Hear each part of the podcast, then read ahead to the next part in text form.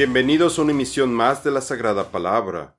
Gloria y alabanza para nuestro Señor Jesucristo. Mi nombre es Rafael Beltrán y el tema del día de hoy es ¿Por qué es tan importante que los cristianos seamos humildes? Parte 2.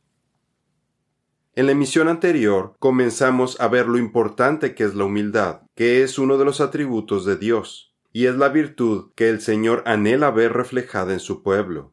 También hablamos acerca de que Jesús personifica la humildad con la que debemos caminar ante Dios. Ahora hablaremos de la relación entre la humildad y el perdón, de cómo la humildad ayuda para la evangelización y la conversión de los incrédulos, y cómo la humildad nos ayuda a crecer espiritualmente y a desarrollar nuestro amor hacia los demás. En nuestro estudio, que es la misericordia del Señor, parte 2, vimos que la misericordia es uno de los tres requerimientos para agradar al Señor. Otro de estos requerimientos es la humildad. Oh hombre, Él te ha declarado lo que es bueno. ¿Qué requiere de ti el Señor? Solamente hacer justicia, amar misericordia y caminar humildemente con tu Dios.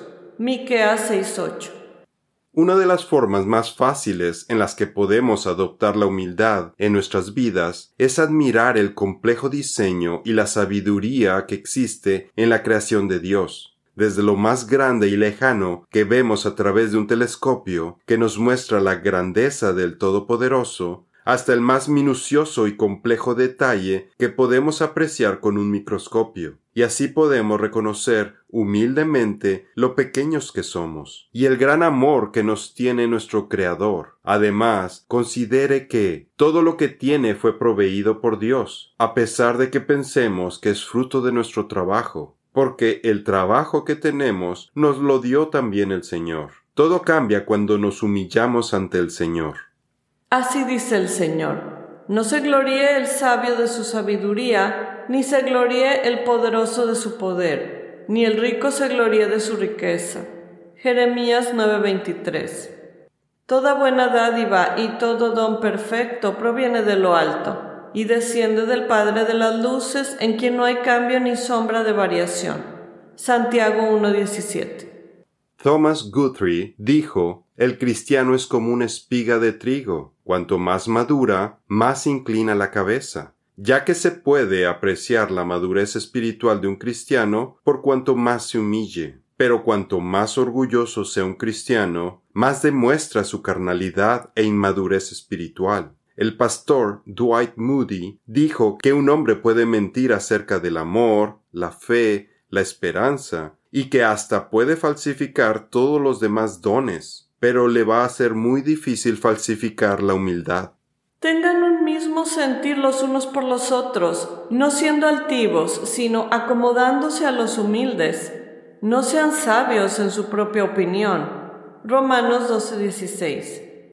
No hagan nada por egoísmo o por vanagloria, sino que, con actitud humilde, cada uno de ustedes considere al otro como más importante que a sí mismo. Filipenses 2.3. Una y otra vez, a lo largo de las Escrituras, vemos que Dios es misericordioso con quien se humilla y se arrepiente de corazón. En Mateo 18:4, Jesús dijo que cualquiera que se humille como un niño pequeño será exaltado en el reino de los cielos. Pero el que se enorgullece, ¿cómo puede salvarse? Esta persona no aceptará instrucción ni corrección, ni se someterá al Señor que lo creó. El profeta Miqueas nos explica que el Señor espera que las personas caminen humildemente ante nuestro Rey y Redentor, sabiendo que ninguno de nosotros merece su gracia y misericordia. El espíritu humilde en una persona le permite recibir la sabiduría y el temor del Señor, además de que no se puede alcanzar una verdadera grandeza y honor sin una verdadera humildad. Los expertos creen saberlo todo, y en su orgullo no escuchan razones. La Biblia nos revela que el verdadero intelecto proviene de la humildad. Si nos humillamos, el Señor nos enseñará, el estar dispuesto a escuchar es lo que nos permite aprender nuevas cosas y hasta alcanzar nuestra salvación. Así que, cualquiera que se humille como este niño, ese es el más importante en el reino de los cielos. Mateo 18:4. La humildad y el amor. Como podrán haber notado, el amor y la humildad van de la mano, tal y como, en oposición, el orgullo y el egoísmo en conjunto destruyen a las personas. La Biblia nos muestra que, por ejemplo, gracias al amor y a la humildad, el apóstol Juan creció espiritualmente, al punto que se le ha llegado a conocer como el apóstol de amor.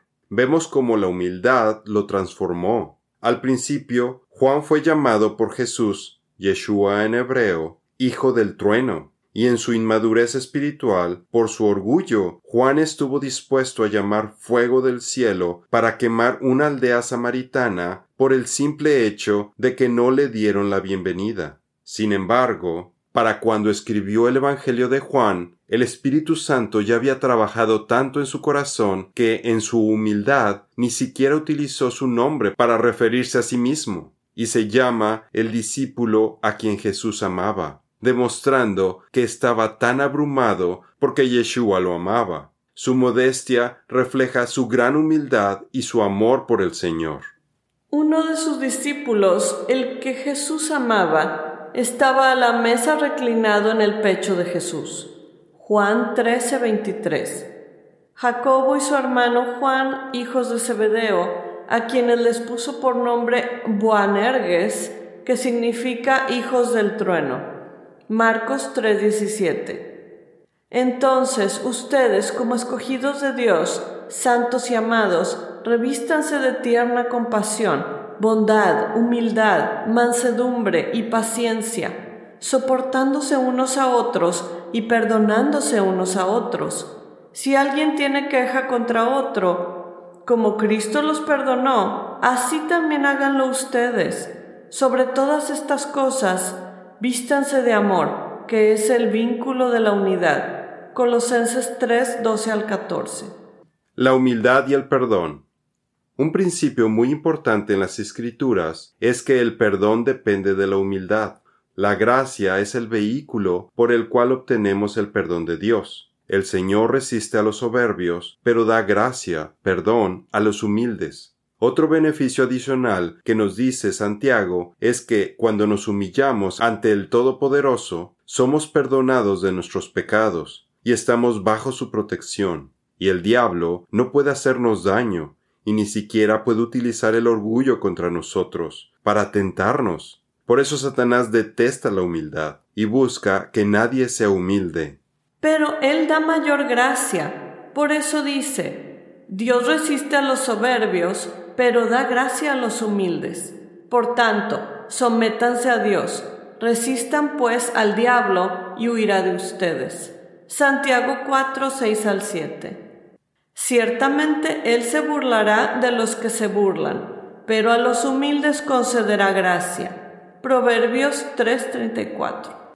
En la parábola del fariseo y el publicano, en Lucas 18 del 9 al 14, Jesús nos da un ejemplo de la relación entre la humildad ante Dios y el perdón de los pecados, en donde nos presenta un contraste. El fariseo orgulloso y hasta altanero, que oraba para sí mismo, y el publicano, un recaudador de impuestos, en total sumisión a Dios, en posición de arrepentimiento, quien ni siquiera se atrevía a estar más adelante en el templo, ni a levantar su mirada sino que estaba en la parte de atrás buscando la misericordia de Dios. Yeshua nos dice que el publicano regresó a su casa justificado, porque Dios da gracia a los humildes.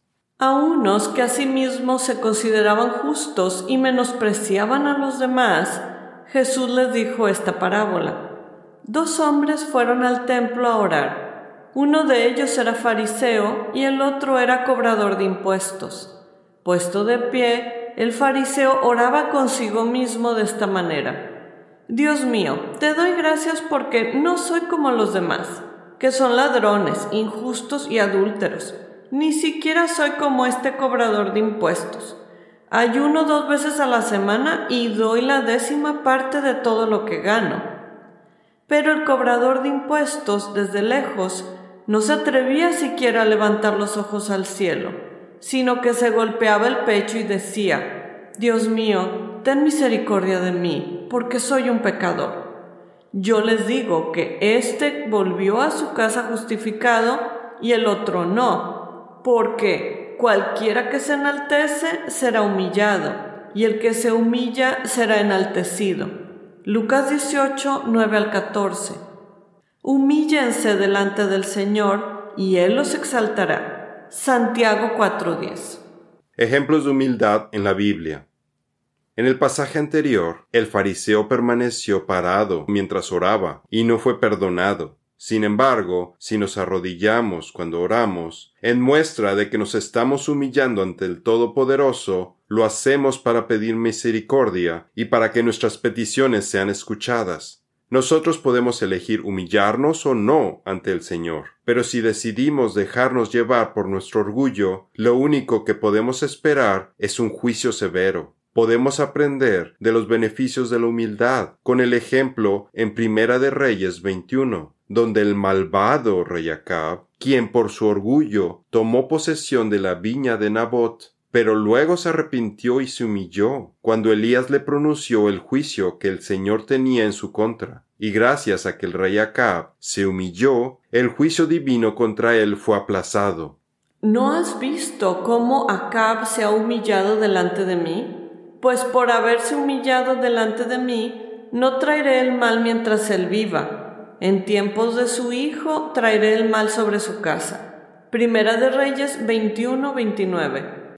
Cuando el rey oyó las palabras de la ley, rasgó sus vestidos, y tu corazón se conmovió, te humillaste delante de Dios al oír sus palabras sobre este lugar y sobre sus habitantes, y te humillaste delante de mí rasgaste tus vestidos y lloraste en mi presencia. Yo también te he oído, dice el Señor. Yo te recogeré con tus padres, y serás recogido en tu sepulcro en paz. Tus ojos no verán todo el mal que yo traigo sobre este lugar y sobre los que habitan en él. Segunda de Crónicas 34, 19 y 27 al 28. Otro ejemplo de humildad lo tenemos en Daniel, quien nunca utiliza la palabra yo para referirse a sí mismo. Y cuando en Daniel 4 Nabucodonosor tuvo un sueño acerca del gran árbol, el consejo de Daniel para el rey fue que se humillara ante el Señor, que pusiera fin a sus pecados e iniquidades, con rectitud y con misericordia hacia los pobres, para que viviera tranquilo en paz y prosperidad. Sin embargo, Nabucodonosor no hizo caso y después de un año su orgullo hizo que brotara todo lo que tenía en su corazón, y su castigo fue que por siete años viviera como un animal, hasta que se humillara ante el Señor. Después de este juicio, el rey no solamente obtuvo muy seguramente su salvación, después de ser alguien despiadado y cruel, sino que ganó sabiduría espiritual y le fue restaurado su reino. Pero al fin de los días, yo, Nabucodonosor, alcé mis ojos al cielo y recobré mi razón, y bendije al Altísimo y alabé y glorifiqué al que vive para siempre, porque su dominio es un dominio eterno, y su reino permanece de generación en generación. Ahora yo, Nabucodonosor, alabo, ensalzo y glorifico al Rey del cielo, porque sus obras son todas verdaderas y justos sus caminos él puede humillar a los que caminan con soberbia. Daniel 4:34, 37. El fruto del justo es árbol de vida, el que gana almas es sabio. Proverbios 11:30. La humildad y la conversión de los incrédulos. La humildad no solamente fomenta la sabiduría, sino también la ganancia de almas. El rey David al humillarse en oración en Salmos 51, 12 y 13, menciona que eso le abrirá el camino para evangelizar y para que la gente se convierta. En Lucas 5, 8 y 10, cuando Pedro, Juan y Santiago se humillaron ante Jesús, se convirtieron en pescadores de hombres. En contraste, el orgullo destruye las posibilidades evangelísticas de una iglesia, mientras que la humildad crea un ambiente donde el Señor puede llevar a la gente a ver a Cristo. Por la humildad de Juan el Bautista acudían multitudes de todo Jerusalén y de Judea para oírle hablar, preparando el camino para que recibieran el mensaje de Yeshua. el profeta Isaías se humilló a sí mismo y luego fue enviado a profetizar. Después de que Jesús ascendió al cielo, los discípulos dejaron a un lado sus diferencias y de común acuerdo se humillaron ante el Señor. Y en Pentecostés sus corazones pudieron ser llenados con el Espíritu Santo y miles de personas se convirtieron. Devuélveme el gozo de tu salvación y espíritu noble me sustente. Entonces enseñaré a los transgresores tus caminos, y los pecadores se convertirán a ti. Salmo 51, 12 al 13. Acudía a él toda la región de Judea y toda la gente de Jerusalén, y confesando sus pecados, eran bautizados por él en el río Jordán, y predicaba diciendo, tras mí viene uno que es más poderoso que yo, a quien no soy digno de inclinarme y desatar la correa de sus sandalias. Marcos 1, 5 y 7. Con él tocó mi boca y me dijo, Esto ha tocado tus labios, y es quitada tu iniquidad y perdonado tu pecado. Y oí la voz del Señor que decía, ¿A quién enviaré y quién irá por nosotros? Aquí estoy, envíame a mí, le respondí. Isaías 6, 7 al 8. Cuando evangelizamos, lo hacemos con un espíritu de humildad por el amor hacia nuestro prójimo. Y eso es lo que más molesta al enemigo en la batalla espiritual, y por tanto va a promover ataques contra nosotros para evitar que tengamos éxito en la difusión de la buena noticia. Por ejemplo, me enteré hace un par de meses que un centro de rehabilitación para drogadictos, dirigido por un pastor cristiano, fue atacado por miembros de un cartel de drogas, por el éxito que estaban teniendo al hacer que los jóvenes se alejaran de las drogas, al recibir al Señor en sus corazones, al punto que estaban afectando el negocio de estos criminales. Nuestro Señor Jesucristo nos advierte en las bienaventuranzas que nos humillemos cuando seamos perseguidos y que al mismo tiempo nos alegremos y nos regocijemos, porque grande va a ser nuestra recompensa en el cielo.